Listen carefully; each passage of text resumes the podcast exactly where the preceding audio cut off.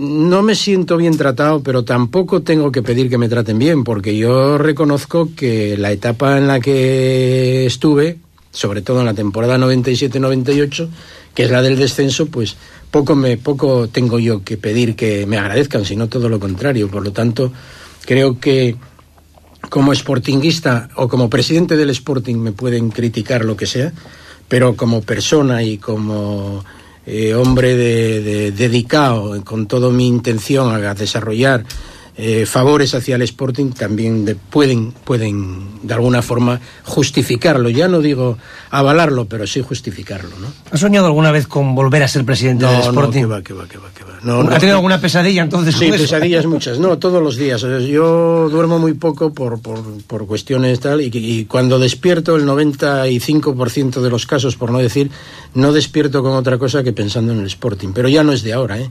Que esto ya es cuando era presidente y antes de ser presidente, y ahora pues mucho más. ¿eh? Usted, no tiene una espina clavada en el corazón, tiene una estaca. Yo tengo una espina clavada muy, muy profunda, que yo creo que el único día que se me pase es cuando el Sporting asciende otra vez a Primera División. ¿Y ese día podría volver usted...? quedar atenuada, ¿no? ¿Podría volver usted al palco ese día? No, ¿Le gustaría? No, yo no, yo no volveré. ¿O volver al Molinón tranquilamente? Pues tampoco volveré. Si Dios quiere, no, no, no se puede decir que de este agua no beberé, pero no creo que vuelva yo al Molinón. No creo, tampoco lo garantizo, ¿no? Pero pienso que no volveré. ¿Porque también sufriría en primera? Pues efectivamente, en primera sufrí muchísimo. Yo creo que más de, bueno, gente lo sabe, más de lo que eh, nadie piensa. Ya lo he dicho, yo la regalo si alguien pone dinero. Si a mí no me, no me pero yo, eh, para regalarlas al ayuntamiento, que no va a hacer nada con ellas, prefiero tenerlas yo, que al final pues, pues, pues son mías. Yo he dicho que el que entre en el Sporting y el que quiera mis acciones, yo se las regalo. Ahora, tiene que poner dinero en el Sporting. Y en el Sporting es fácil poner dinero. Y no es fácil entrar, y es fácil entrar sin contar con Fernández para nada, porque hay ampliaciones de capital que cubriendo una parte de la ampliación de capital, pues se hacen dueños del Sporting, pero eso no tiene ningún secreto. Pero no es de ahora, es de hace un año, dos, o cada vez que hubo ampliaciones de capital.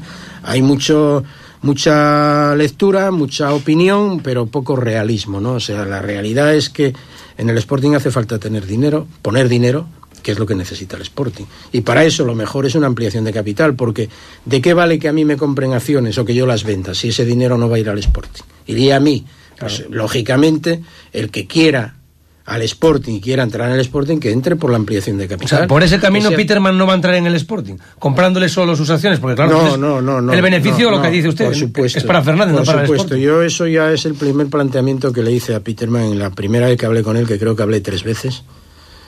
Sí, la última creo que fue Marbella. Eh, y le dije que la, la, la, la vía legal primero que para entrar en el Sporting tiene que ser por vía legal. Y la vía legal que hay, más razonable, más lógica y más interesante para la sociedad, es la ampliación de capital. Con lo cual, él no tiene que contar con ningún tipo de accionistas, ni mayoritarios, ni minoritarios, ni nada. Él se hace dueño del Sporting, él o el que sea. ¿eh? Y el dinero va a la sociedad, que es lo que a mí me importa. Que el dinero vaya al Sporting, que es el que lo necesita. ¿eh? A mí Peterman me da miedo.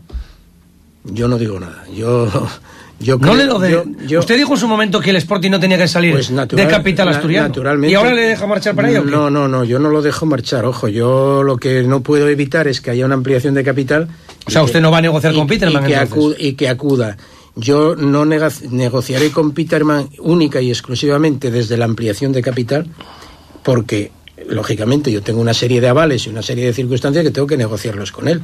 ¿Eh? que yo no le voy a exigir, ni mucho menos, sino todo lo contrario. Yo tanto a Peterman como al que venga, si es que alguien viene, le voy a dar todo tipo de facilidades. Eso ya lo he dicho y lo vuelvo a repetir. A la calle pueden comentar lo que quieran. Yo lo que sí tengo muy claro, y lo he tenido siempre, que no me he aprovechado del Sporting para nada, en absoluto.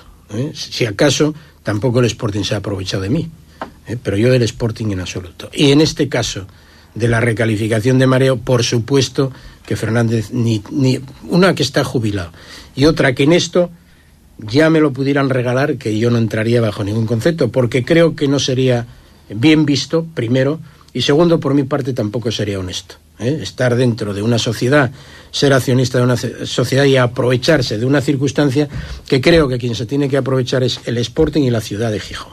¿eh?